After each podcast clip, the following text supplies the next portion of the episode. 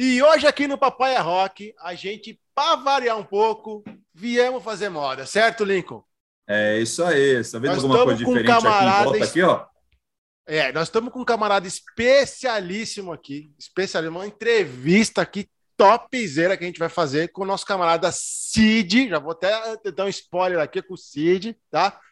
Que tem uma baita de uma história e a gente vai falar um pouco sobre família, sobre música, claro, e sobre esse projeto dele que é muito, muito bacana. Então, ó, fica com a gente, roda a vinheta, vamos!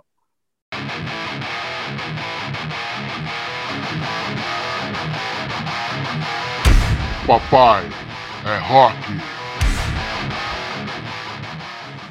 Papai é rock! Sejam muito bem-vindos, roqueiros da família brasileira. Eu sou Richard Verona.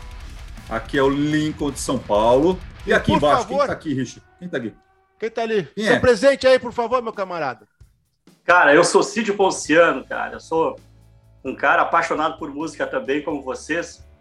Multi-instrumentista. Caramba, nós vamos ter muita coisa pra falar.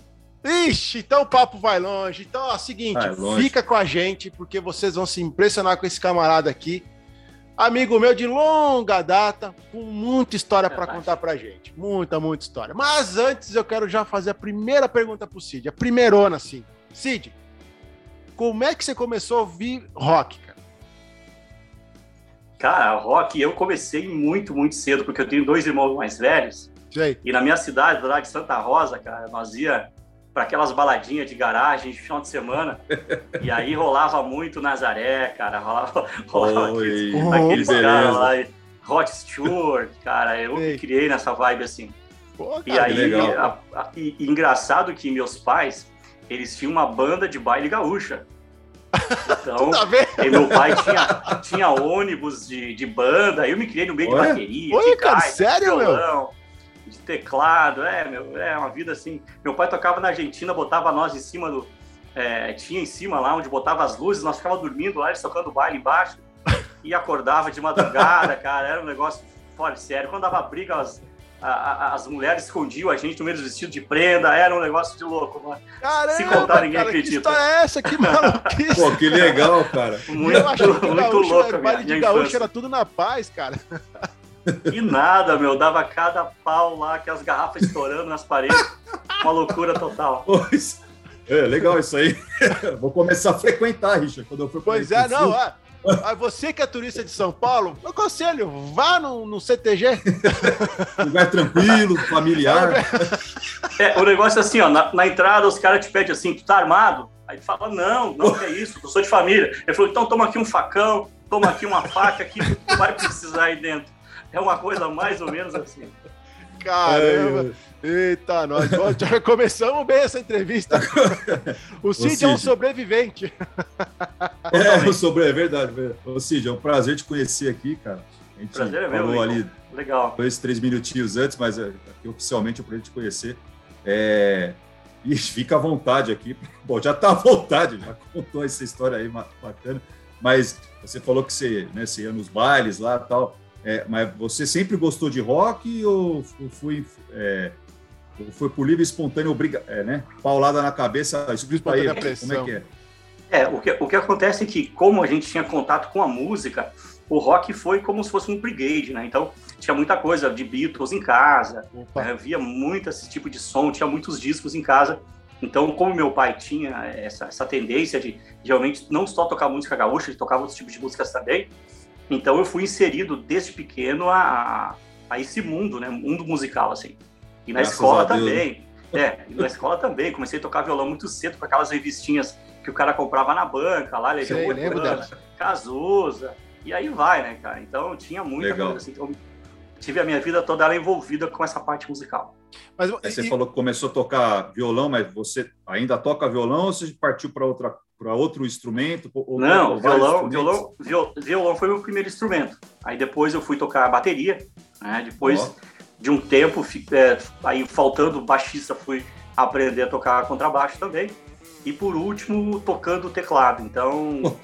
O cara, então, a banda sozinho, último, É, então faltava alguém na banda, no grupo lá, eu tava, eu tava enfiado lá. E, cara, isso que é bom. caramba, né? Chegava no Legal, festival lá, tocava minhas músicas, faltava o baterista lá e eu tava, tava lá tocando. Mano, Eu ia falar isso. pensa eu no ia cara falar de isso. pau. Eu, Você É, ficava ali ser. na porta do, do boteco ali só esperando. Tomara, quem é que vai faltar hoje? Tomara que. É a primeira Sim. brecha. pá, eu- opa, é comigo mesmo. não, deixa que eu resolvo pra vocês aí. Vamos lá. Bem legal. Ai, legal. que barato, cara. E vem cá, bom, tá. uh, e- bom, tu é pai, certo? Sim, seu pai tem um filho de 10 anos que fez semana passada, Marco Antônio. Uma figuraça Opa. youtuber, cara, gosta de Olha. gamer. Então, o, É, que essa gurizada muitas- já nasce inserida nisso, Eles- né? Exatamente. Então, é, cara, não tem como fugir disso. É, é a vida deles, é uma forma também de autoproteção, de eles também estar mais próximo da gente. A gente É. interage com eles, ele pede pra jogar comigo. Então tem vídeos no canal dele me ensinando a jogar, um fiasco. Qual é o nome do canal dele? grande. Qual que é o nome do É canal dele? É Mr. Marco Gamer. Aí, galera. Quem gosta aí, ó, acessa, deixa o likezinho Mr. lá. Marco Game. A gente vai deixar o link pra vocês depois, é, pra vocês darem umas Pô, apiadas legal, lá. cara. A pergunta É, que eu quero te fazer é o seguinte: eu estou tendo problemas aqui em casa, tá? Bom, todo mundo sabe que eu e o Lincoln a gente é do, do, do heavy metal, do, do, do um rock mais, mais, mais pauleirão, né? O João Luiz não tem raio, cara. O bicho tá começando a se desvirtuar. Por causa dos TikTokers, por causa dessas tranqueiras aí, o moleque tá começando a ir pra um lado de um funk, de um- uma dance music, assim, e tá difícil de puxar ele de volta. Eu sinto que eu estou perdendo a corda, entendeu? E você, Cid, você tá tendo esse problema também? Tem, tem sim, cara. Quando vejo, ele tá tocando aquelas musiquinhas lá do. E ele, como ele, ele, ele faz bateria, ele toca bateria também. Então, vira e mexe, cara. Ele tá fazendo as, os beatbox de funk, velho. É pra acabar, cara. É pra acabar. Pior que Eu eu. até, eu, eu até, assim, cara, acho engraçado, cara. Mas não que eu goste. É, né? Não É. que eu goste, cara. Porque, na verdade, essa influência, como tu falou, o TikTok e outros aplicativos aí, né? Rios da vida aí, então, acaba influenciando, não tem jeito, né? É. E, e a gente acaba ficando um pouco fora às vezes, né? Então eles têm acesso a isso, né? Então, complicado. E- Eu não sei o que vai ser dessa geração, né, Richard? É, eu ia te pedir Essa isso aí. geração aí, cara, como que vai ficar? É, eu ia É, te perguntar isso agora, cara, no teu ponto de vista, tá? A gente já conversou, eu e o Lincoln aqui em outros programas a respeito dessa coisa da tecnologia em excesso, coisa e tal. Né? A gente não pode comparar as épocas, porque a nossa época foi totalmente diferente, né? Não tem como comparar. A gente poderia comparar a, a- nossa adolescência com, com o que foi os nossos pais, né? Isso daí daria pra comparar, mas essa aqui não tem como. No teu ponto de vista, cara, vai, vai ter um ponto de parada, não vai? Como é que isso tudo tá influenciando a mente dessa, dessa criançada, dessa galera aí? Ah, o que eu penso é o seguinte, cara, que isso é um mundo sem volta, não tem como nós nós realmente cortar essa, essa conexão que, eles têm, cara. Eu- nós vivíamos com, com aquela turma do bairro que ia jogar bola na, na rua, que todo mundo se conhecia, que brigava, no outro dia já estava junto. É. Hoje não, hoje os haters, hoje a, a- essa gurizada do, do cancelamento acaba sendo uma coisa realmente um mundo que eles vão ter que é, é, se virar porque a gente não sabe como lidar exatamente com isso. É verdade. né? Os, Isso aí, os pais eu, eu considero, eu considero isso, você falou, né, dos haters e tal, isso é o, é o, é o digamos assim, a chavinha de- do, do- do- daquele momento depressivo, né?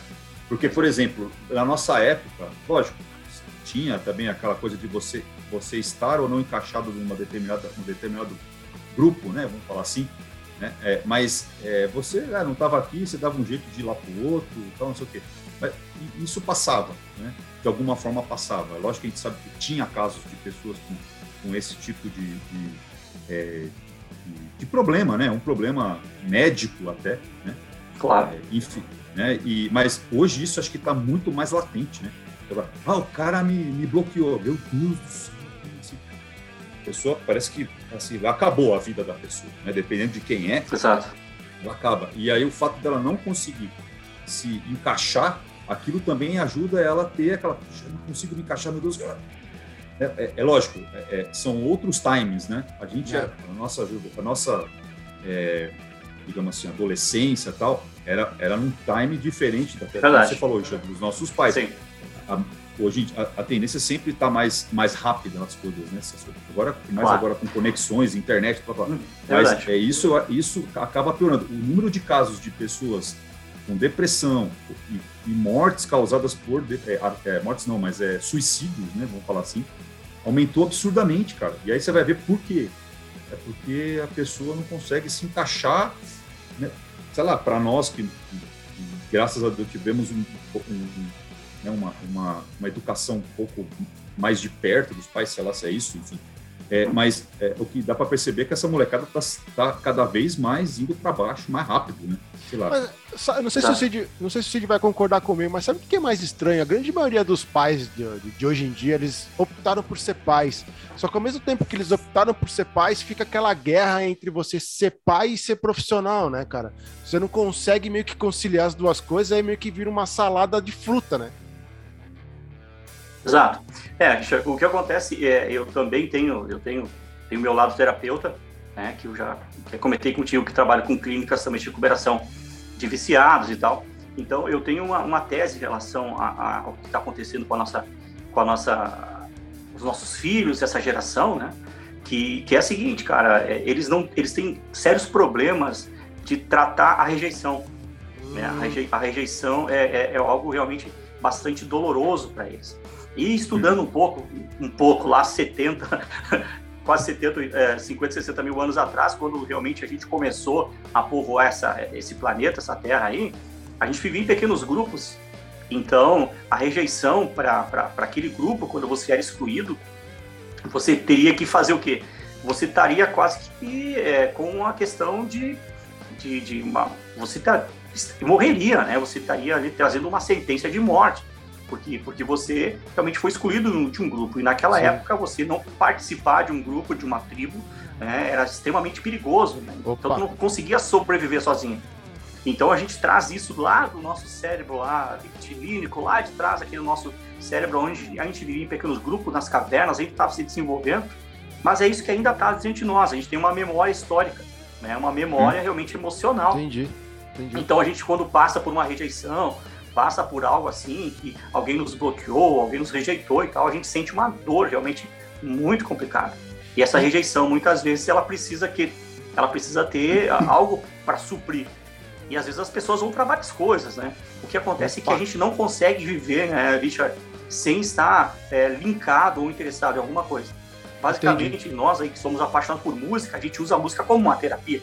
Claro, então gente se envolve com música, ouve música, gosta de guitarra, então vai ver marca de guitarra, vai querer ver marca de bateria. Enfim, a gente se envolve com isso e isso acaba sendo um, um bom vício, vamos falar assim. Certo. Mas tem pessoas que é, é, tem pessoas que não conseguem realmente ter esse entendimento e aí acaba se envolvendo com outras, uh, com outras substâncias. E aí que realmente começa a ter vários problemas. Por quê? Porque a substância química, ela altera o emocional da pessoa em poucos segundos. Sim. De repente, tu tá se sentindo um lixo, em poucos, ali um tempinho, tá sentindo um lixo, tá se sentindo depressivo, tá se sentindo mal, tá se sentindo, ah, sabe, que, que, pô, cara, que tu não é ninguém, que tu não é nada, sabe? E daqui a pouco, cara, o cara usa uma substância e acha que é o Superman, meu. acha que é o Superman, acha que, que pode voar, que pode fazer muita coisa, que ele é o cara, então ele não tem mais problema. E isso é uma, uma coisa muito complicada para essa geração. Tá, né? Então e, nós temos e, desafios, né? A, a gente já conversou várias vezes. E, uh, tu é um cara, pelo menos era, né, um cara extremamente workaholic, né? Tu, tu, tu tava o sangue pelo aquele teu projeto que tu tava enfiado, certo? Sempre, sempre, cara. Tu conseguiu Aonde botar o tô... pé no freio? É o meu desafio, Richard. Hum. É o meu desafio, cara. Eu sou um cara extremamente engajado em projetos, né? Eu, eu encaro realmente muita coisa com o coração e vou para dentro mas realmente é um meu desafio. Eu não sou viciado em muita coisa, mas eu sou viciado em projeto, cara. Um projeto certo. me aparece, eu começo a mergulhar nele, me envolvo emocionalmente, me envolvo psicologicamente, financeiramente. Certo. Tu me conhece e... um, um, pouco já, tu já viu o que, que uhum. o cara é capaz de fazer. Né? É verdade. E, e tu, tu, na tua opinião, tu acha que isso pode ser uma, uma, um problema da nossa geração, cara, que foi literalmente moldada para trabalhar? Eu, eu acredito ah, muito certeza. nisso, cara, que a nossa geração ela não foi moldada para ter família, ela foi moldada para trabalhar. Exato. Para ter resultado, né? É, eu, eu, eu, eu, sei, eu sei que assim, ó, cara, eu tenho meu sogro que trabalhou por 38 anos e um tempo atrás ele me mostrou, cara, uma tabelinha que ele fez de, de quando ele ia se aposentar. Então hum. era como se fosse um daqueles quadros de, de presidiário, sabe? Que Nossa. tem uns meses lá que ele ia arriscando. Todos os meses ele ia fazendo um X. Tá para chegar realmente no, no, no, na aposentadoria. Então a gente. Na tão sonhada, foi... né?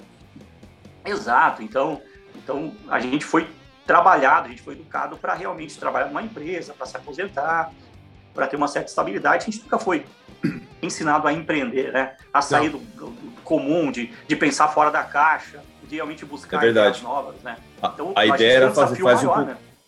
faz um concurso público, que isso é bom, né? Estabilidade e tal, é. não é isso? Faz isso um concurso aí. público, oh, não sei o quê. Faculdade. Estabil... Faculdade, é, exato. Não que não seja né, uma coisa boa, não é isso, mas é que é a maneira com que enxergavam, né? É, pô, Exato. Você trabalha na, na, época dos nossos, dos nossos pais, que a gente era moleque, é, você ter um emprego público era a melhor coisa do mundo. É verdade. Você claro. trabalhar, trabalhar para o governo, você vai ter um, um salário legal e realmente os, os, órgãos públicos pagavam bem, né? Uhum. Muitos ainda pagam, né? Mas não são todos, já caiu bastante ali. É, mas é, você ter um emprego público, eu sei que daqui a 30 anos eu vou estar empregado, beleza, tal. Isso era estabilidade. Hoje é. mudou, né? Mas é, aí entra aquela, veloc aquela velocidade que eu estava falando. Né? A geração de hoje é a velocidade. Eles querem, e aí, aí, só que aí tem um outro problema, né? Porque é, e, e, aí essa é a maior dificuldade de você ter empresas que é, e, e, aí, e, é importante existirem empresas que consigam in, é, integrar todas essas gerações mas as gerações atuais, elas entram hoje, daqui a um ano ela já quer ser diretor. Quer. Pô, se eu não sou diretor, eu vou para outra. Imediatismo. Né? Um... É, imediatismo, né? E eu, eu acho, tá? Eu acho que isso é um pouco também culpa da educação que a gente tem, que a gente tem dado às nossas crianças, cara, porque a gente faz o possível para não frustrar eles, cara. Verdade. É impressionante, velho. Eu achei que só eu cometi esse erro, mas se tu tá dentro do mercado e você tem criança perto, se você observar, todo mundo faz a mesma coisa. Aí eu quero, não sei como a criança começa a birrar lá, não sei o que, blá, blá, blá, tó. Ah, não sei o que, não sei o que lá, tó, é, tó, tó. Tipo assim, sabe? Tipo, para de me encher o saco, tó. Sabe isso? É isso que eu ia falar. É para justamente, talvez, é, porque é, os, no, os, nossos pais trabalhavam bastante também, não é que não trabalhavam. E aí muito, você ficava praticamente o dia todo sem eles. Sim. Né? Você tinha suas obrigações, você estudava, tal, fazia ali talvez uma, uma aula de natação, você fazia, mas você tinha também as suas obrigações, mas os pais trabalhavam e à noite é, chegavam em casa e tentavam é, ter o tempo com os filhos, né? É, eu lembro que, poxa, minha mãe chegava em casa, primeira coisa, tem lição? Tem lição, deixa eu ver, deixa eu corrigir, tal, tal, tal. E era pauleira, né? hoje, só que assim, você talvez naquela época a, a, o trabalho, você, você, tinha mais controle pelo horário que você entrava e que você saía. Hoje em dia a gente não tem mais controle. Está totalmente fora do nosso controle. É. Você entra, você tem horário para entrar, mas a hora que você vai sair, você não, não sabe. É verdade. E muitas vezes os pais chegam em casa, o filho já está dormindo, é. né? E não está com muito saco. Você já ficou 12, 13 horas fora de casa, trabalhando, ouvindo coisa, cliente buzinando na tua orelha, tal, tal, tal e aí, quando você chega em casa, pô, mais um buzinando. Não, não, ó, ó, pega esse negocinho aqui, vai lá, dá um videogame, é. vai lá, sei o quê, é. tal, tal. E aí acaba distanciando. E achei legal quando você falou assim, pô, seu filho chama, oh, cara, vem jogar aqui, você para. E é isso que tem que fazer. Porque, é, como o Richard falou, você, vocês optaram em ser pais. Eu não sou pai ainda, mas vocês optaram. Então, assim, poxa, a criança não tem culpa que você trabalha até mais tarde. Ela quer ter um momento com vocês. Né? Então, esse, se você não dá esse momento para ela, aí começa a gerar a frustração, e aí vai desenvolvendo um monte de coisa que, né, que a gente já falou aqui. Né? Mas claro. você é, falou um negócio. Oi, pode falar. Sim, não, é que eu tava. Só para comentar a respeito disso, cara, eu fui um cara que tomei uma atitude bem drástica, bem drástica em relação a essa falta de tempo. O Richard sabe, eu tinha em Caxias do Sul um negócio lá que eu, eu trabalhava das 8 às 10 e meia da noite. É. E aí, cara, eu vi que eu tava. Meu filho tinha na época 7 anos, aproximadamente, eu vi que eu tava ficando muito tempo longe dele. E aí, conversando com a esposa, eu disse, cara, nós vamos ter que mudar de vida. Eu vim para uma cidadezinha bem pequena, chamada Antônio Prado, que dá em torno de 50, 60 quilômetros de Caxias do Sul, para realmente ter mais qualidade de vida e ficar mais próximo dele. Legal. E foi exatamente o que aconteceu, cara. A vida, a vida tem um preço, quer ter é, tu quer ter mais tempo com teu filho, tu vai ter que abrir mão de algumas coisas, vai, vai ter que fazer mão. coisas diferentes é para realmente. É, exatamente. E a gente realmente ficou bem mais perto do Marco. Hoje o Marco, ele além de fazer. Ele faz jiu-jitsu, muay thai, aí o, o Richard. eu sei que tu é um cara que gosta e faz jiu-jitsu, cara. Parabéns, tá cara. Tu botou ele na, no, no lugar certo, cara. É isso aí. Então a gente está usando também de tempo para ele ter essa, essas atividades, para sair do computador, sair da internet, sair do celular é. e realmente Opa. fazer algumas coisas que, que vão, vão fazer diferença na vida dele, né, cara? Sim, Porque aí e vai eles ter têm mais energia para gastar. Né? Tem eles têm energia, para né? gastar. Né? Não adianta ficar sentado no sofá o dia inteiro jogando videogame. É, eu é até legal, comentando vai, com o Lico ali antes que o, João hoje ele tá elétrico, cara, elétrico, elétrico, assim, é, cara, criança entediada ninguém aguenta. Mas culpa de quem, né? Que não leva a é. criança é. para gastar é. energia. Mas tem que é, deixar tem, aí, tem, tá? Tem que fazer. Tem uma frase minha da Amanda, cara, assim, ó, a criança não tem culpa nunca, ponto. É verdade. É. Concordo. É. é verdade. A gente molda eles, né? E às Exatamente. vezes da forma errada. O Lincoln costuma falar, cara, certo. eles nascem cru. Quem molda eles Sim. é a gente. A esponjinha, pelo que eu falo, a esponjinha. A cabeça tá ali para tudo que você falar, tudo que você fizer, né, as, as suas ações eles vão repetir. Exatamente. É, a gente já falou isso várias vezes em outros episódios lá do, do é. banco de trás do carro, enfim, né? É, é, é você, eles, apesar de tudo, ainda nós somos espelhos para eles. E mesmo quem não é pai, é, eu não sou pai, mas por exemplo, eu vou estar perto do, do seu filho, eu não vou fazer alguma coisa que eu, que eu não é, que eu enxergue que não é legal para ele. Exatamente. Né? Então assim, porque ele vai, ele, ah, eu, eu vi o tio Limpo fazer e é isso que ele vai fazer. E aí você vai falar o quê? Ah, é, não, o, ex o, o, o, exemplo arrasta. O exemplo arrasta, não adianta tu querer Exato. fazer na teoria ou na, né, na conversa. O exemplo vai arrastar ele, não adianta. Por exemplo, então, um exemplo aqui, ó, o Richard, o João quer fazer o Richard ler, mas não consegue, porque o Richard é velho. Né? Graças Só a Deus. Pra contar a história. De... o cara não gosta de ler, meu, você é louco. Uma coisa você não tem tempo de ler, agora você não lê, você não gostar de ler é outra coisa. Eu amo leitura, cara, eu leio muita coisa. Legal. Ô Cid, você estava falando que você tem um projeto aí, né, Antônio Prado. Né? É, conta aí um pouquinho para a gente o que, que é esse projeto aí. Bom, eu, eu sou terapeuta, então, né, e eu ajudo pessoas numa clínica de recuperação de viciados em, ah, em álcool. Legal. Em, por, né, então, toda, substâncias toda químicas quase substâncias é, químicas, né? ilícitas né? e não ilícitas, né? É, exato, cara, porque na verdade muitas, muitas vezes a lista é, é a porta de entrada para ilícita, né? Certo, então verdade. depende realmente da, da, do envolvimento emocional que as pessoas têm em relação a isso. Então, eu, cara, ali agora vai começar muitas pessoas, né? Manda aí. Uh, a minha primeira pergunta, na tua opinião, tá? Tu vai falar mais sobre isso, tá, talvez tu vai comentar mais pra frente, tu fala, porque daí tu, tu comenta mais pra frente. Mas, na tua opinião, a porta de entrada foi a família, não foi?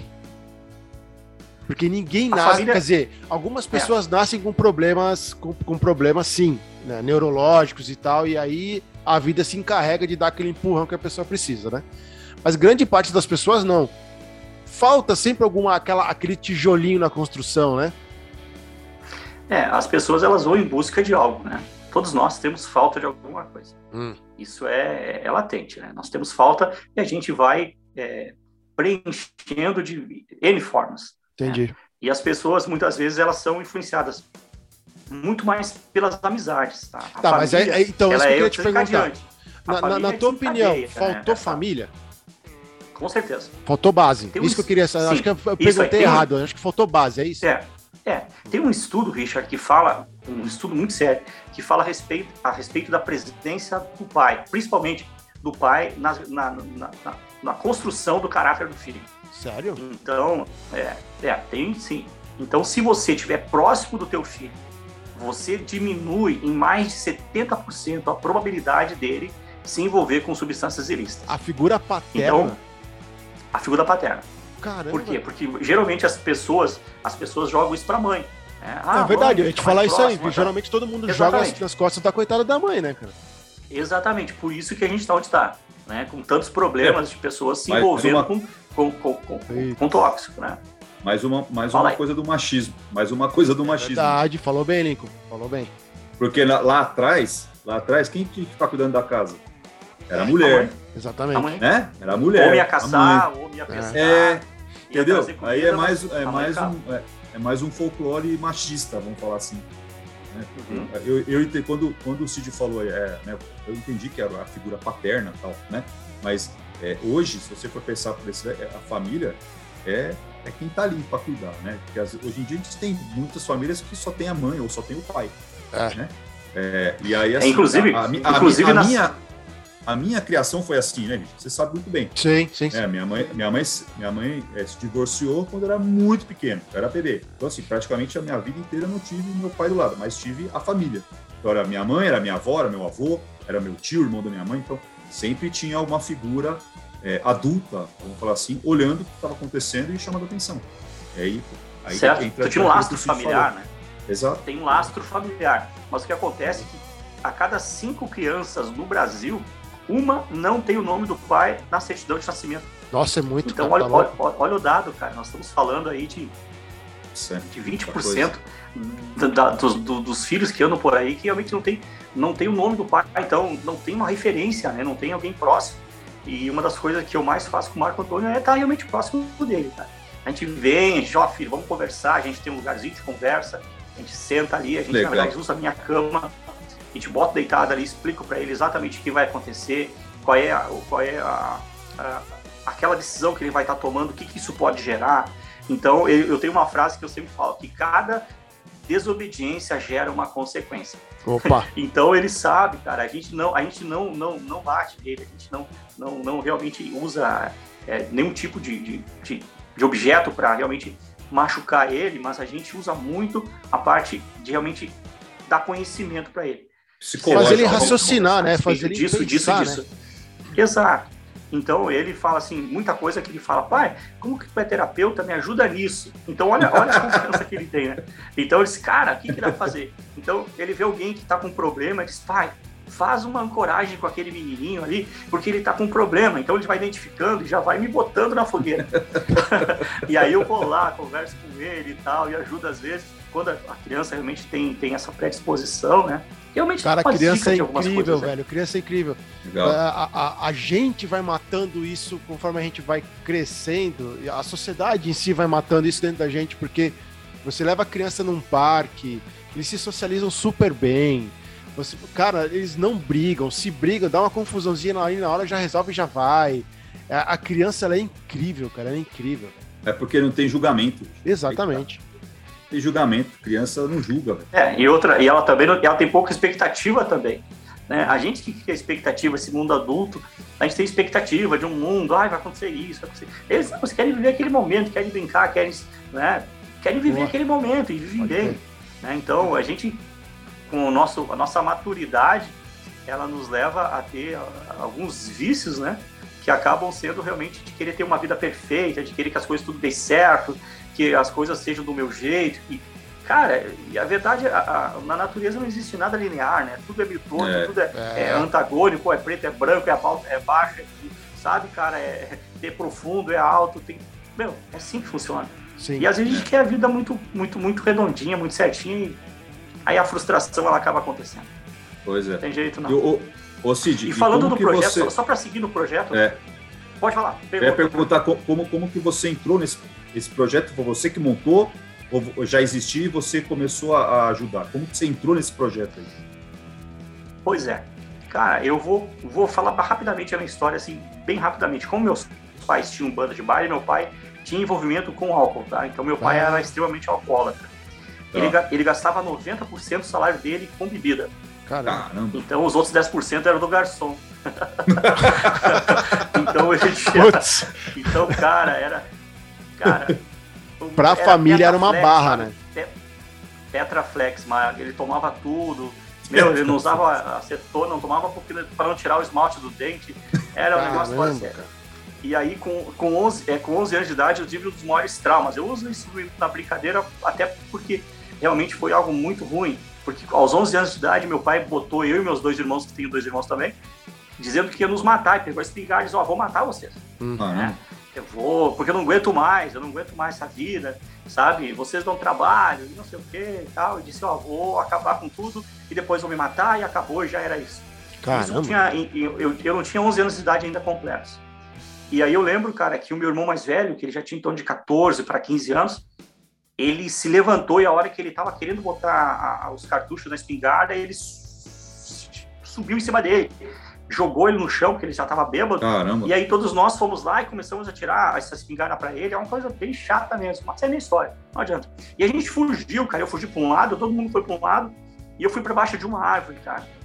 E eu nunca fui um cara assim, é, sabia, tinha ido na Crisma, tinha ido, né, na, uh, tinha ido, é, já feito coisas, mas não tinha aquela coisa de Deus, né? Mas eu, naquela, naquela noite eu fiz uma oração, era uma hora da manhã mais ou menos, eu fiz uma oração e disse assim, ó, Deus, se eu não morrer, é, o dia que eu tiver um filho, eu vou trazer aqui nesse lugar para te mostrar que deu tudo certo. Só não deixa eu morrer. Caramba. Caramba. Isso, cara, e eu também fiz uma promessa. Tá louco, eu É, tô fiz todo uma promessa, arrepiado. Cara, eu nunca, Caraca. História Mano, é louca, é louca, é louca a história. É. E, cara, eu falei assim, ó, eu nunca vou beber na minha vida.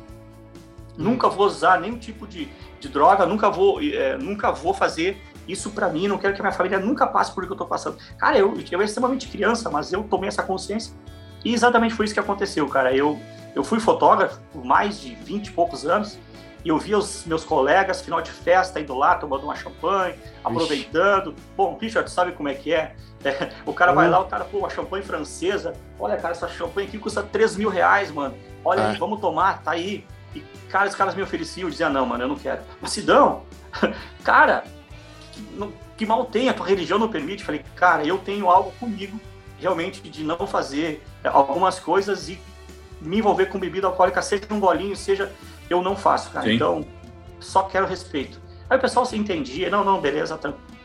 Mas a história realmente é muito louca. Por isso que eu cheguei, então, Cara. a entender, cara, que eu tinha uma missão nessa terra. Legal. A missão realmente é mais. Legal. Ela tem a ver com propósito, né? Isso é e aí eu verdade. fui me envolvendo, fui me envolvendo e buscando informações a respeito de como eu poderia ajudar essas pessoas. E hoje eu faço isso. Né? Vou Que lá, da hora. faço, Legal. faço Putz, conversas que com da eles hora e isso, tal. cara. Que louco isso. Então, é. Então, às vezes, é, o que acontece é que o exemplo dos nossos, do meu pai, por exemplo, foi a mola propulsora para mim criar é, esse tipo de vida que hoje eu estou levando.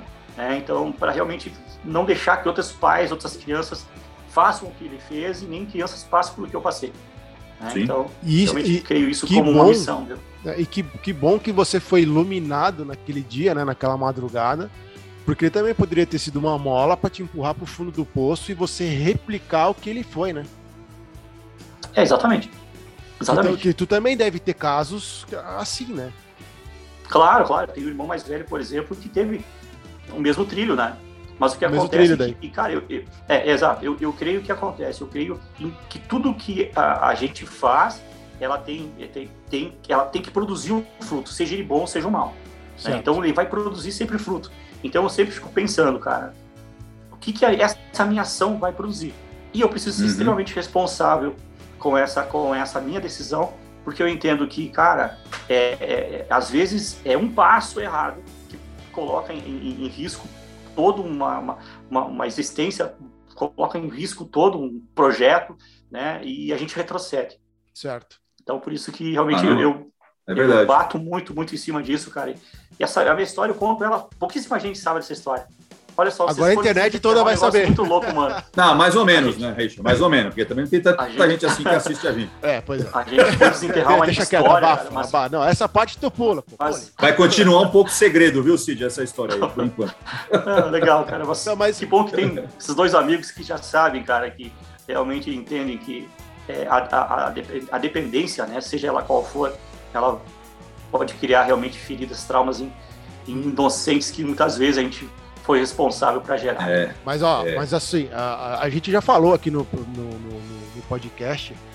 ah, eu também tenho, uma- isso fica papo por uma outra hora. Também tive problema de violência doméstica. Isso eu não escondo de ninguém aqui no programa. É, Mas é que as nossas histórias elas servem de força e bengala para aqueles que precisam procurar o CID, por exemplo. Que o É. cara já encontrou o fundo do poço e ele precisa de alguém para estender a mão para o cara, entendeu? é. Né? Pô, Mas deixa eu continua contar no projeto aí. Cid. posso mostrar um cara pra vocês? Deve, deve. Olha aí! E aí? Ele me trazer uma água, cara. Ô super-herói, ele está, ele está hoje de, de, de Capitão América. Aí, ó. Ô, Richard. Obrigado, Ô, Richard, estão ferrados, hein, bicho? Você vê? O cara é o nosso, é, é o nosso convidado. Vem alguém trazer água pra ele. Vê a gente, tá com esse programa aqui há dois anos. Nunca! Ô meu, faz um filho, Will Lincoln. Faz um filho, cara. É a melhor coisa do mundo, velho. Eu sei, eu sei, cara. Eu gosto de criança pra caramba, mas é que não tive oportunidade ainda, mas um dia, um dia terei. Mas- Ô, Richard, cadê? Cadê a sua água, Richard? Putz, cara, nem Cadê? café não tem aqui. Bom, vamos lá. Vai, vai- Pô, vamos de garganta seca Vamos mesmo.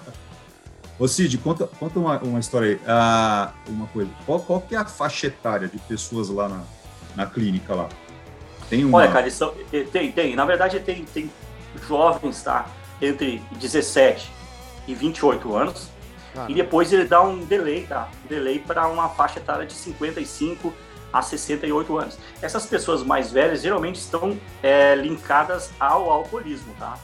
E as Tá. pessoas de idade menor estão muitas delas ligadas à cocaína e ao crack.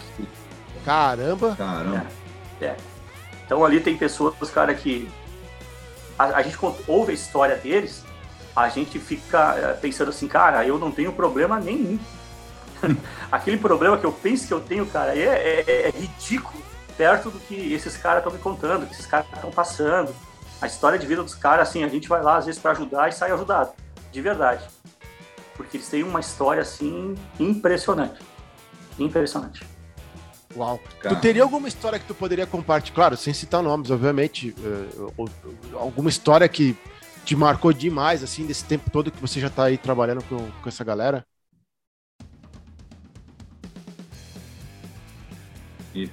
Travou. Cara, tem uma Deu uma história travada. assim de um cara que, inclusive, ele, ele, ele, ele.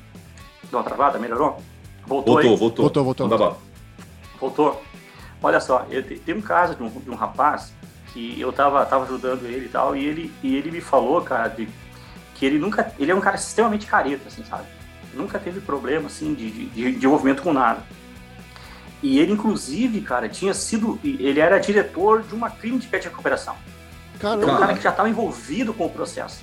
Sei. E aí ele teve uma recaída, cara, quando um dia ele volta pra casa e encontra a mulher com um amigo dele na cama. Tá. Olha que loucura, cara.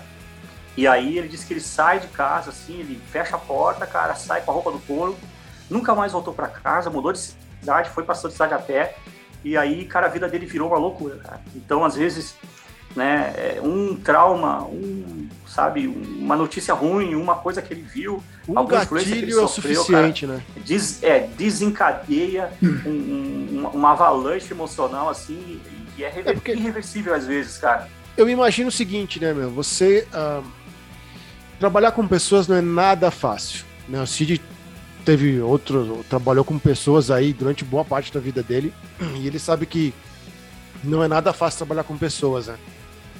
E tá nessa posição trabalhando com esses problemas das pessoas é mais difícil ainda, né?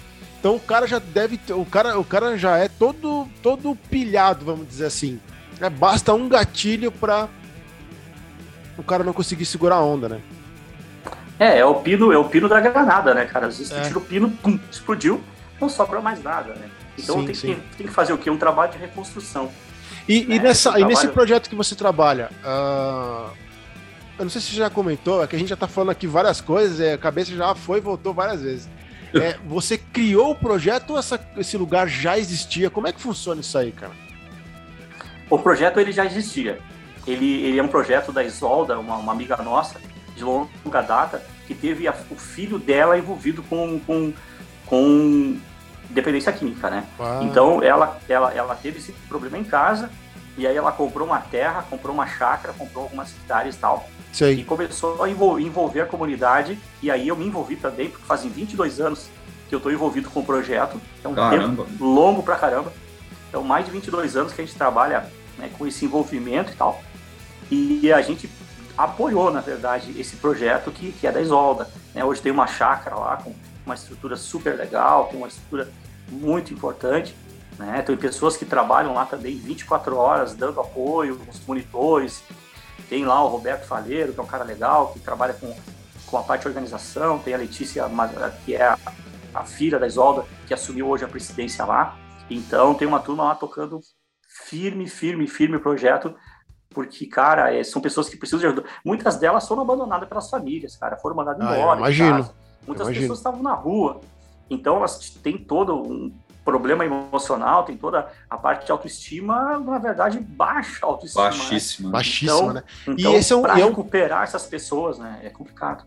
E é um projeto, assim, uma, eu não sei como é que fala, mas é, ela é, é particular, o governo ajuda, como é que funciona? Filantrópico. Filantrópico? É, na verdade, é, tem pessoas que estão lá particular, tá? Tem pessoas que a família paga realmente para as pessoas estar lá, mas também tem pessoas que estão pelo SUS. Então tem o um caminhamento pelo CRAS, que é, é, uma entidade que cuida isso e caminha essas pessoas para lá, mas me parece que tem em torno de 20 a 30% de pessoas que são é, uh, estão lá pelo SUS. O restante é apoio familiar e também uhum. é, pessoas que são apoiadas pelo Estado e pelo governo também. Tem, também tem alguns apoios ali que, que, as pessoas podem se achegar em relação a isso. Entendi, entendi. e... Aí, é, é, essa era uma das perguntas que eu ia fazer, Richard, porque é, é, muito difícil você ver um projeto desse e o governo colocar a mão. Né? O governo que eu falo, independência federal, estadual, ah, não, sim, é, normalmente são geral, né? pessoas né? comuns ajudando pessoas é, comuns, né? E aí é, é, é a, so a, sociedade que realmente se mobiliza para criar uma solução, né? É. Porque, não, porque eu tenho uma, governo, eu tenho uma piada, ele vai colocar o cara no manicômio lá e deu, né? É, uma piada interna aqui eu com a, com a minha esposa e assim a, o canal do Plim Plim tinha um programa, não sei nem se tem ainda, é, que passava aos sábados, não sei se passava aí no Sul, mas eu acredito que sim, era um programa aos sábados bem cedinho, é, eu não vou me lembrar o nome do programa agora aqui, mas enfim, é, e, e, mostrava justamente é, ONGs, enfim, de todos os tipos, né, com, com a, como a que você trabalha, né, instituições como você trabalha, ou instituições que é, levavam alimentos, ajudavam a ensinar, é, sei lá, é, profissões, enfim, e 99,9% das instituições que mostravam não tinham um centavo do governo. Assim, era tudo gente comum ajudando gente comum isso é uma barato, porque assim, mais, a gente sempre brincava, mais uma, mais uma pessoa que está fazendo alguma coisa para outra sem precisar de apoio de ninguém. Né? Isso que é legal, porque aí, é, aí você vê que não existe interesse, o interesse que eu falo, interesse financeiro, interesse realmente de ajudar quem está precisando, né? independente de onde vê o gatilho da pessoa, né? do, do seu caso for um gatilho, de repente para outra pessoa é um outro gatilho, né, para ajudar. Ah, claro. Né, isso é muito legal, cara. E assim, eu tiro o chapéu porque é, assim, eu não conheço nem. É, é, é e muita gente não é remunerada. Eu não tenho, a gente não é remunerado. Eu sou voluntário. Então Sim, vou lá, conto a é. história e levo levo, levo esperança para os caras para, de alguma forma, poder acessar alguém e essas pessoas ligar um, algo dentro delas e realmente querer mudar de vida. Né? Eu sempre falo para eles, cara, aqui é realmente um tempo para vocês se encontrarem. São nove meses de internação, Lincoln. Nossa. É um tempo bastante alto, Nossa. cara. Os caras ficam nove meses lá longe da família, longe das pessoas, né? E às vezes eles veem para nós falando, cara, eu tô com muita saudade de uma família. Aí você diz, cara, mas a tua família quer que você passe por esse processo. Então vamos lá, eles estão contigo, cara. Depois é vida nova, mas vamos, vamos, vamos, pass vamos passar isso juntos. Né? A gente fica próximo deles para realmente dar essa, essa, essa confiança de que vai passar, de que realmente é uma gestação, nove meses é, é como um filho nascer, então ah, tem entendi. que ter esse tempo, então tem todo um envolvimento, né, de, de, de, de, as pessoas entenderem que realmente elas precisam ter esse tempo para se encontrar. É, é. E ele tem Isso vários é... passos que eles iam seguindo também, né.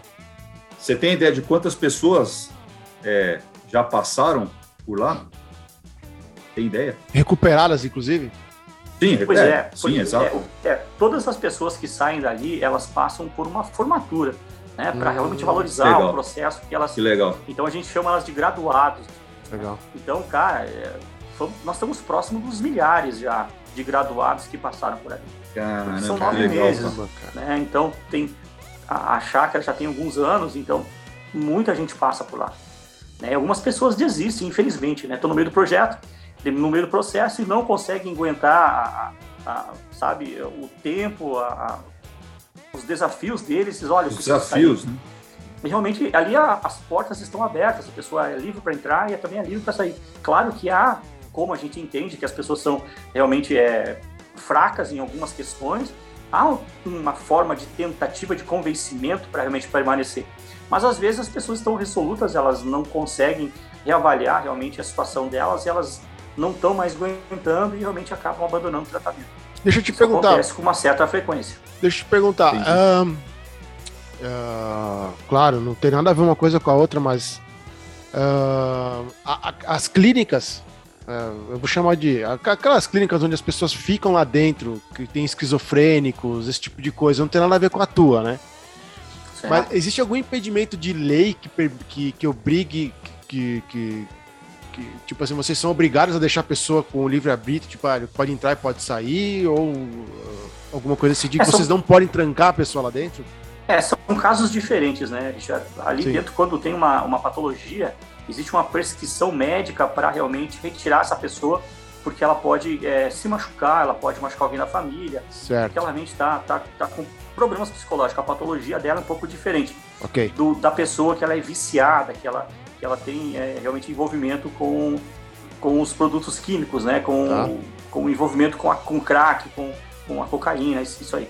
Então, é, eles muitas vezes é, as pessoas eles levam ela, ela as pessoas para lá a não a contra vontade, levam elas livremente, porque tá, o tratamento entendi. funciona assim entendi. melhor.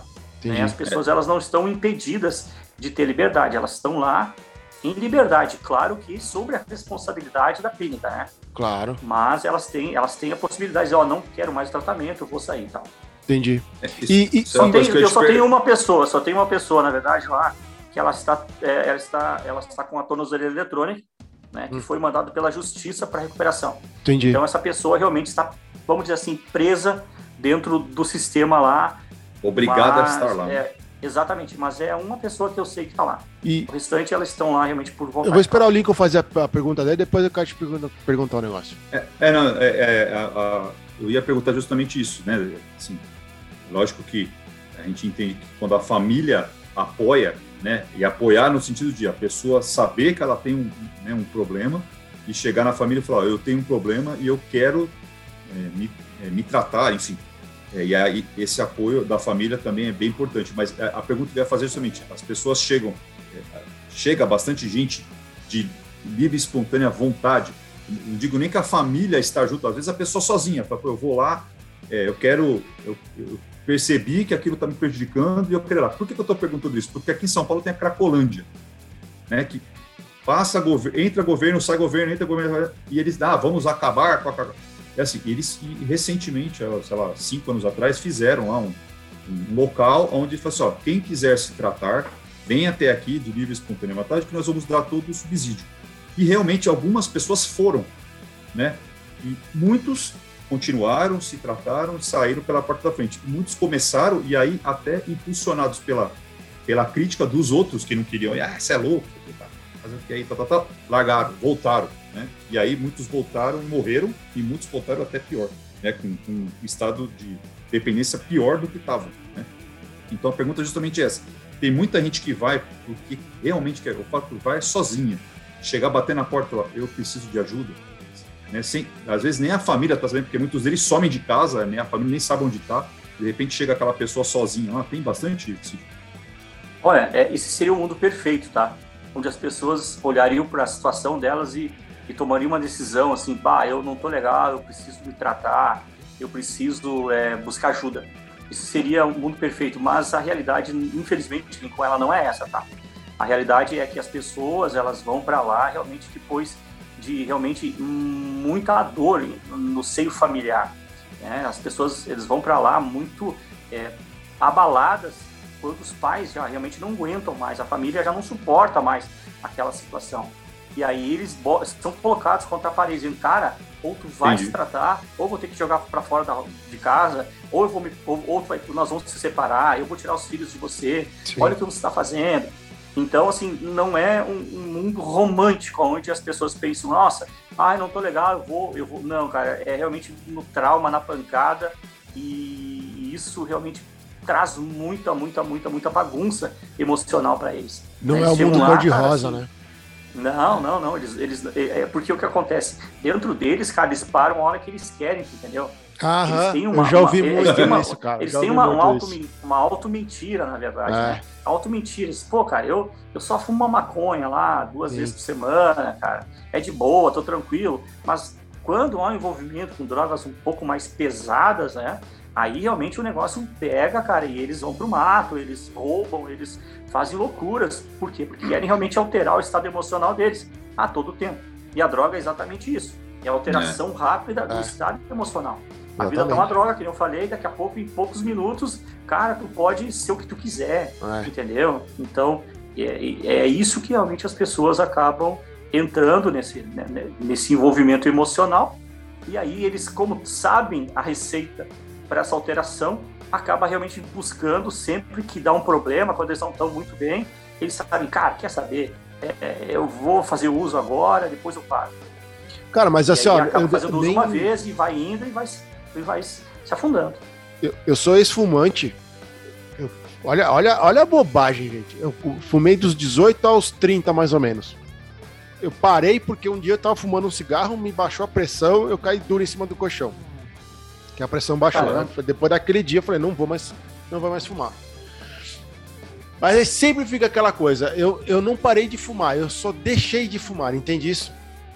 Então é meio que uma briga dia após dia, aquela coisa assim, cara, não vou fumar. Cara, não vou fumar. Isso já se passaram dos 30, tô com 43, então já desde lá até, até agora nunca mais botei o cigarro na boca. Mas é bem isso que o Cid tava falando, tipo assim, ah, vou dar uma fumadinha agora aqui, não vai dar o nada, gatilho, depois eu né? paro de novo. Famoso gatilho. Exato. Famoso gatilho, exatamente. E sabe o que, que é pior, cara? Eu, eu sei que eu sou uma pessoa viciável. Né? Vamos supor se existe essa palavra. Por quê? Eu sei eu já fui dependente do cigarro. Ele é uma droga lícita, né? É. A gente sabe todos os malefícios que ele causa, apesar de muita gente tentar encobrir muitas vezes, a gente sabe. Então eu penso sempre assim, cara, se eu já, já bobeei com o cigarro, eu tenho que tomar cuidado com o resto, porque para mim pode ser uma porta de entrada também. Então eu sempre fico nessa de me monitorar, bem isso que o Cid falou, sabe? A gente tem que estar tá sempre é, cuidando, é. sempre cuidando. É, Richard, o que acontece é que a gente não consegue ver sem algum vício, cara. Pois é. Entendeu? É, é, é, é uma ponte. É, é, a, a, o nosso cérebro ele cria pontes, ele cria atalhos realmente de satisfação. É que a recompensa então, que, que, os psiquiatras falam, né? É, é, a compensação do cérebro, né? É, então o que acontece? É um atalho que a gente acaba fazendo. Então aquilo nos traz algum tipo de bem-estar em algum momento. Sim. Entende? Então a gente acaba que se apegando a um amuleto, ou seja, o cigarro, ou seja, é. a cachaça, o álcool, ou seja, a droga, a gente acaba usando aquilo como um escape, entendeu? Quando eu estou fazendo aquilo, de uma certa forma eu estou me sentindo bem. Então o que acontece? Qual é a grande receita que eu passo até para eles lá? Cara, se, tu vai, se nós não conseguimos viver sem vício, escolha o vício que você quer. Entendi. Que pelo menos seja um vício que te, que te aproxime de algum objetivo que você tem. Por exemplo, Faz o cara quer ser, os, é, quer ser tatuador. Cara, mergulhe na tatuagem. Vai entender tudo de, de, de agulha, vai entender tudo de máquina de tatuagem, vai fazer curso de desenho, vai se aprofundar, cara, vai entender o que é o tatu, conhece a história disso, se aprofunda, se interessa pelas coisas. E realmente eu acho que esse é o grande problema das gerações que estão a, a, vivendo agora, que realmente é a falta de interesse, né? As pessoas se interessam por muita coisa por um pouco tempo. Então é tudo volátil. Boa, é, imediatismo, né? um, imediatismo, né? falou tem, tudo. Não, não, tem um interesse, um aprofundamento em algo. É, é realmente tudo muito superficial, né, cara? É, é o fast food emocional. Então, vai, pô, eu tô, eu tô querendo isso hoje, bah, vou pedir tal coisa. Ah, eu tô querendo hoje dar risada, eu vou tomar, vou fazer um, vou ver filme de comédia. Ah, eu, não, hoje, eu, hoje, hoje eu quero entender alguma... Cara, a gente está vivendo essa vibe. É. Então... Sabe aquela coisa do Matrix, do Matrix, né? Põe aqui, pá, agora já sei tudo, né? Exato. Pum, pum, é, em segundos você já aprende tudo, né? E, e aí? Só que ali tinha um fundamento, né? Mas enfim. É, é mas é, Exato. é, é é o, o, imediatismo é que traz isso, né? Infelizmente. Tá. E, tem, e, e, são, e, são, coisas profundas, né? A gente já começou falando de camadas, né? a gente começou lá na família, com a falta da paternidade, olha que coisa legal, né? Depois é, a gente vai à é. adolescência sendo influenciado por algumas coisas, aí depois a gente sente falta de algo e a gente quer realmente suprir isso, e aí vão, é uma busca incessante né, de satisfação, ou de se sentir bem, ou de aprovação, né? Eu falo para os meninos lá, inclusive, que eles têm três grandes desafios. Esses servem para todos nós também. é trabalhar basicamente a frustração, né? Que as coisas vão dar errada hoje ou amanhã. Cara, tu vai ter um plano, planejamento, é. vai estar totalmente errado do que tu planejou. Então tu vai ter que se reinventar, viver e adaptar-se. É Nós verdade. só estamos vivos hoje é. porque a gente aprendeu é. a se adaptar em vários, em vários níveis, em várias formas, né? É. Então a gente é extremamente adaptável. Quando você é muito duro, você não se adapta e você vai se quebrar. Né? A vida vai te quebrar. Então a maleabilidade acaba sendo importante, você ser resiliente, né? Você é, pensar que realmente não deu certo agora, mas daqui a pouco com um novo, é, um novo envolvimento, com outras ações, isso pode mudar, pode alterar. Então a frustração é o que realmente é a grande porta de entrada, na verdade, para as pessoas se envolverem com drogas, por exemplo. Elas é. se frustram e dizem, pô, cara, e agora? Meu castelo de areia se, se desfez, né? Então todos os meus projetos não deu. E agora, cara, meu Deus. Então, a frustração é uma coisa que o cara tem que trabalhar. Outra coisa é a rejeição. Lembra que nós começamos a falar Sim. de rejeição lá das tribos e tal? Então o cara vai ser rejeitado, meu.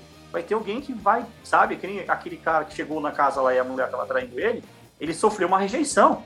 Então, Opa. pô, ele, cara, o que, que ele fez? Ele voou para fora da casa e foi viver uma vida totalmente. É, nem que ele imaginava que ia viver, porém, foi a solução para que ele viu naquele momento.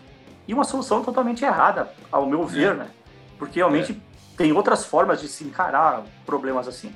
E outra coisa é a parte, é a parte financeira, né? Que é realmente uh, hoje a grande luta de muita gente, né? A pandemia, é, ela englutiu aí e a gente percebeu como a, a parte financeira realmente acaba pegando. Muita gente não morreu só de Covid, morreu de desespero, é. de muita ansiedade. Né? As pessoas viam os seus, seus negócios se acabando, né, Richard? Assim, cara, na fotografia, por exemplo, dos eventos Nossa, os eventos foram agora, horríveis, vamos, é, é, vamos fazer o que, cara? Vamos fazer o que da nossa vida? É. Se o cara não tiver uma resiliência interna, né, não tem uma estrutura emocional importante, né? Pois é. Cara, pois é. muitas coisas vão, vão acontecendo. Então, frustração, rejeição e a parte financeira, cara, para esses caras e para nós também, acaba sendo o grande desafio. Né? É. Se eles conseguirem tratar essas áreas aí, vai dar, vai falou, dar bom. Você falou desse cara aí, né, que, que pegou a esposa tal, com, o outro. É, tem um caso, um, não sei se vocês chegaram a ver esse caso, é um cara que ele mora numa caverna lá em Santa Catarina, ali no litoral de Santa Catarina. A, a situação desse cara foi igualzinha. E aí entra aquilo que a gente falou, o cara ter o alicerce, né? O cara saber se conhecer é, não, não vou fazer isso porque eu sei que se eu fizer isso, eu não volto, né?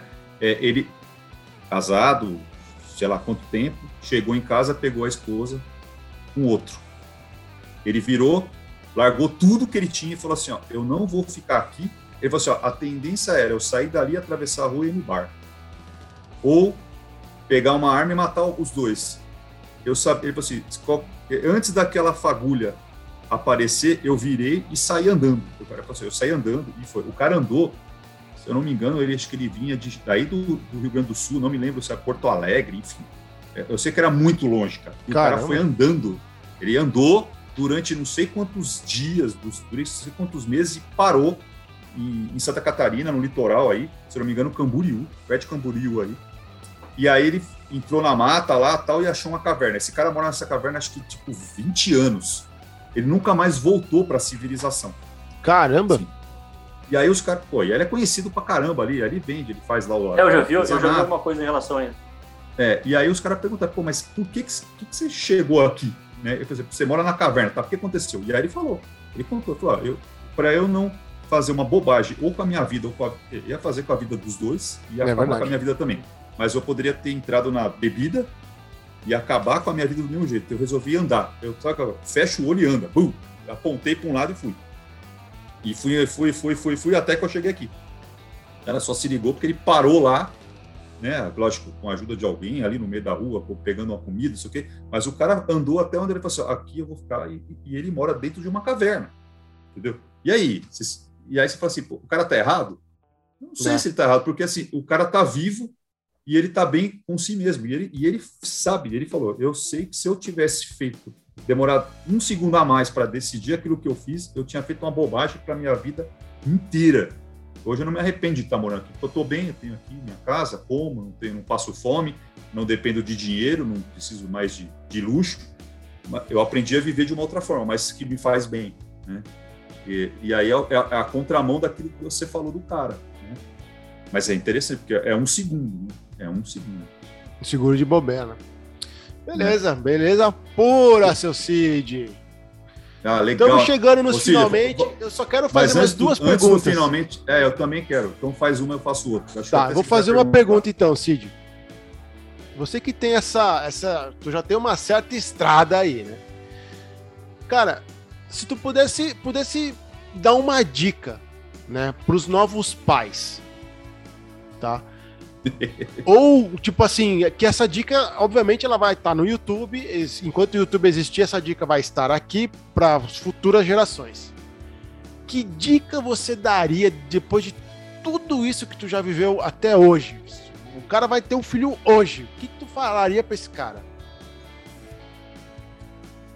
Cara, dá o teu melhor para ele, cara. Dá o teu melhor. Dá o teu melhor não é dar coisas para ele dá o teu melhor de quem você é, a tua essência. Eu acho que quando a gente é pai, quando a gente realmente é, se propõe a ter realmente essa, essa uma, geração que vai se seguir, mais do que dar um nome, mais do que dar coisas, né? Eu acho que é importante muito, muito, muito é você deixar um legado para ele de quem você é. Legal. É, você instalar as, as tuas verdades na vida dessa, dessa criança, cara. Porque que eu vejo, na verdade, né, Richard, é pessoas irresponsáveis com o que geraram, né? Elas criam a criança, formam a criança, mas acabam se tornando irresponsáveis com aquele ser, com aquele HD em branco que, que a gente recebe. Falou então, tudo. cara, se eu tenho uma, uma dica boa, é, cara, faz com que ele seja parecido contigo, sabe? Porque se você é bom, cara, você precisa realmente ter essa consciência de plantar na, na nessa terra fértil que é a mente, que é o emocional, que é o psíquico do filho, as coisas que realmente fazem sentido para ti.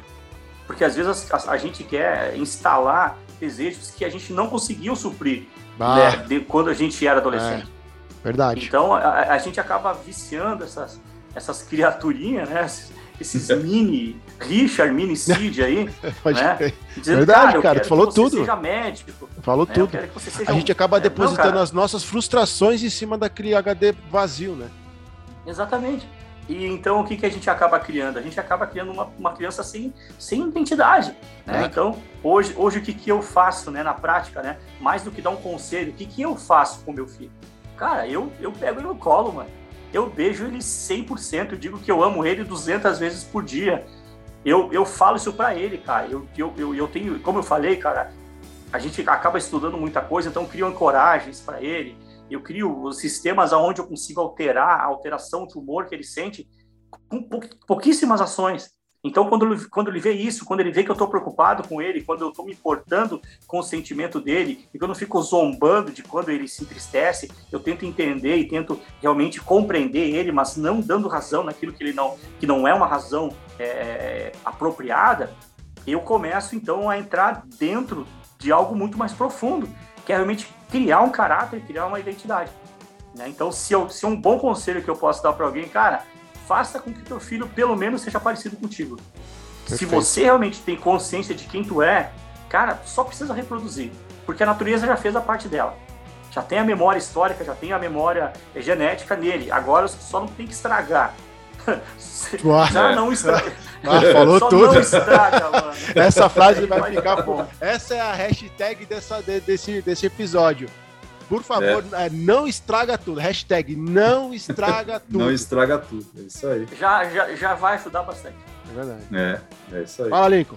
Bom, bom é, até para.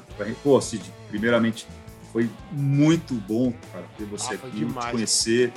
Foi enriquecedor, acho que sem, sem brincadeira, assim, eu não sou de falar, o Richard me conhece, eu não sou de fazer isso, mas acho que foi um dos programas mais legais que a gente fez. Ah, eu tava pensando nisso e... agora há pouco bem enriquecedor, assim, é. a sua experiência super 10, o papo foi demais, cara. Parabéns aí pelo trabalho, continue aí. Ah, obrigado, cara, Pô. tamo junto, quando precisar, só chamar aí que a gente conversa Vai, mais. Né? E a porta tá aberta para você aqui, a hora que você quiser vir falar de, de rock, de, de música, de paternidade, falar da, da, da, da né, dos problemas que a gente vive aí nesse mundo aí, de dar né, soluções para esses problemas, de como a gente tem que reagir. Está aberto aqui o Papai é Rock para você. Mas é, quem é o seu ídolo no rock? Quem é o seu ídolo no rock? Cara. Agora pegou, hein? é a única pergunta que ele vai saber responder. não vai saber, é? Cara, eu tenho, eu tenho que assim, ó, eu, sou, eu, eu, eu fui muito eclético dentro da minha história musical. Né? Mas, cara, eu, eu Legião Urbana, para mim, cara, é uma referência assim que. É... Sabe que quando oh. o cara canta aquela música assim, meu filho vai ter nome de santo. Cara, Marco Antônio, cara, sem querer, isso se instalou dentro de mim, que eu cantava lá na minha adolescência.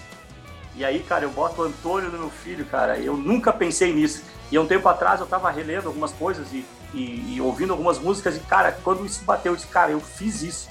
Porque lá atrás, realmente, eu, eu implantei um, um gatilho que realmente aconteceu. Então, Legião Urbana, para mim, foi uma das referências, assim, não é um rock pesado, cara, eu sei. Sim, sim. Mas, cara. Não, é rock, é ela, rock, tá ela, valendo. É a boa, ela, é, na verdade, é a cara, boa música, né? É a boa música. É, rock, o, o, o Nico costuma pensa. falar muito isso, né, Nico? É, aqui a gente fala, claro, a papai é rock, mas enfim, a gente fala da boa música, não tem. Independente do estilo, do gênero, né?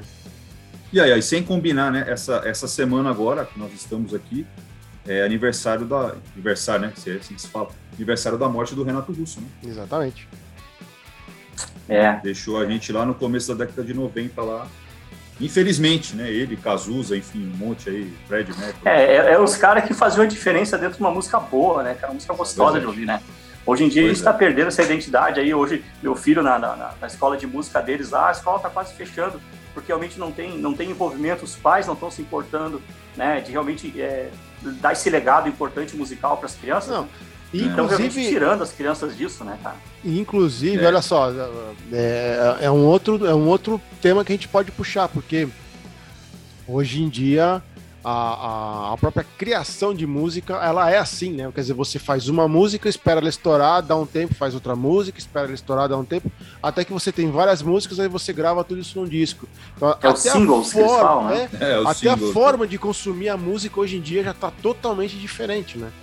Hoje em dia é. você não vai ter mais, por exemplo, um álbum completo como aquele ali, que as pessoas vão esperar os caras gravarem para você lá comprar, ouvir inteiro, coisa e tal. Não, eu quero ouvir uma música que tem que ser agora e ponto, né? Mas enfim. É. É que a indústria musical, ela, ela, ela, ela moldou dessa forma, por quê? Porque era uma forma de ganhar dinheiro. E claro, né? com então certeza. tu botava uma música boa em um disco de 11 lá, duas músicas legais, o restante era para encher linguiça para no próximo álbum outra música boa estourar. Exatamente. Então acaba fazendo vários discos, né? E não tinha uma coletânea, uma coleção. Né? É. Nos Beatles, por exemplo, os caras tocavam demais, né, cara? Exato. Pois é. Então Exatamente. tinha muita Agora, coisa legal dentro do mesmo álbum. Né? Mas ah, escreve aí, escreve aí, Cid. Eu sou um nostálgico da música. É. O vinil vai salvar a indústria fonográfica mundial. Escreve aí. Tá anotado, vinil, hein? Tá, no, tá gravado. Vinil vai salvar. Pre previsões de Lincoln. Previsão, é, pode crer, escuta aí. Ó, tudo na vida tem um ciclo, velho. Tudo é. na vida tem um ciclo. Né? É, moda tem um ciclo, você vê a moda de hoje repete a moda de Inclusive, lá, anos atrás. A, a gente falou é... até agora de, de substâncias é. químicas, né? Uh, eu acredito que a gente está vivendo de novo a década de 70. Hoje, é. em dia. Sim. É, com as tá substâncias tá químicas. Pode é ter certeza, cara. Pior, né? Cara, aqui na cidade onde eu tô, é, é, é estarrecedor o dado que eu vou dar para vocês. Mas mais de 80% dos jovens já tiveram envolvimento com drogas. Olha aí, ó. E eu tô falando de uma cidade de 11 mil habitantes. Calcula numa metrópole de São Paulo, né? Bom, olha o tamanho da Cracolândia, né? Cara, é um negócio assustador, assustador. Então, então realmente, assim, cuide ó, dos seus filhos, pais... cuidem de casa, seja exemplo. Cara, Ouve esses camaradas que estão falando aqui, né? Meu? Bota Pô, filho no colo, Deus. cara, bota filho no colo, valoriza ele, mano. Faz ele, faz ele realmente sentir que é amado por você, sabe? Faça ele se sentir importante na família, mano. É isso que eu acho que tem que ser feito. Tem que realmente fazer que esses caras sejam é, uma parte é, humana, é, vital do, do, relacionamento entre o esposo e a esposa. É, é, a nossa geração, é aquilo que a gente criou. É. Então a gente precisa dar muito amor, cara. É isso que tem que ser feito. É isso aí. Isso aí. Gente, vou agradecer também ao Cid. Obrigado pelo, pelo bate-papo. Obrigado por ter aceitado o convite. Eu e o Lincoln, a gente já tá nessa batalha, né, Lincoln? De tentar trazer Pô. alguém para conversar com a gente aqui já faz um baita tempo. eu nem quero saber mais de Dave Grohl, Richard. É, é mano, Dave, Dave Grohl. Eu quero o Cid, uma vez por mês o Cid aqui vai ser muito mais legal que o Dave Grohl, velho. Dave Grohl tá, é, não serve pra nada esse cara aí, velho. Cid, obrigado cara, tamo, novamente, cara. Tamo junto aí, ó. Show de bola. Só chamar aí que eu, que eu puder contribuir de alguma forma, cara, pra essa geração. É, eu tenho certeza que isso é um propósito, um chamado que eu tenho. E eu Legal. estou disposto aí, conta comigo aí o que precisar. Galera, Show, parabéns aí pelo seu Parabéns trabalho. mesmo. Galera, obrigado por vocês terem ficado com a gente até aqui. Quem gostou já sabe, né? Comenta aí, chama o Cid, a gente vai deixar. Ele, inclusive, tem um projeto no YouTube, o canal dele, que ele fala sobre isso, certo, Cid? Tem, tem sim. É Cid Ponciano. Eu tenho seis inscritos, cara. Não importa. São seis pessoas que vão te ouvir talvez, e, e, talvez, e, querem saber mais, né? São, são aqueles seis que começaram contigo, né, cara? Talvez aumente aí a, a minha audiência, mas no, no Facebook é, tem muito, muito vídeo meu lá que acaba tendo um alcance um pouco maior. Legal, a é, gente é, vai deixar os links aí na descrição, né, pra, pra, pra, divulgar o trabalho do Cid. E chama o cara lá, meu, troca uma ideia com ele lá. Por que não? Certo? É. é. Com certeza. Galera, boa semana para todo mundo aí, espero que vocês tenham gostado e vamos se ver no próximo com certeza. Valeu, gente. Obrigado, Cid. Valeu, Richard. Um abraço. Fui. Obrigado a vocês. Tchau, tchau. Tchau.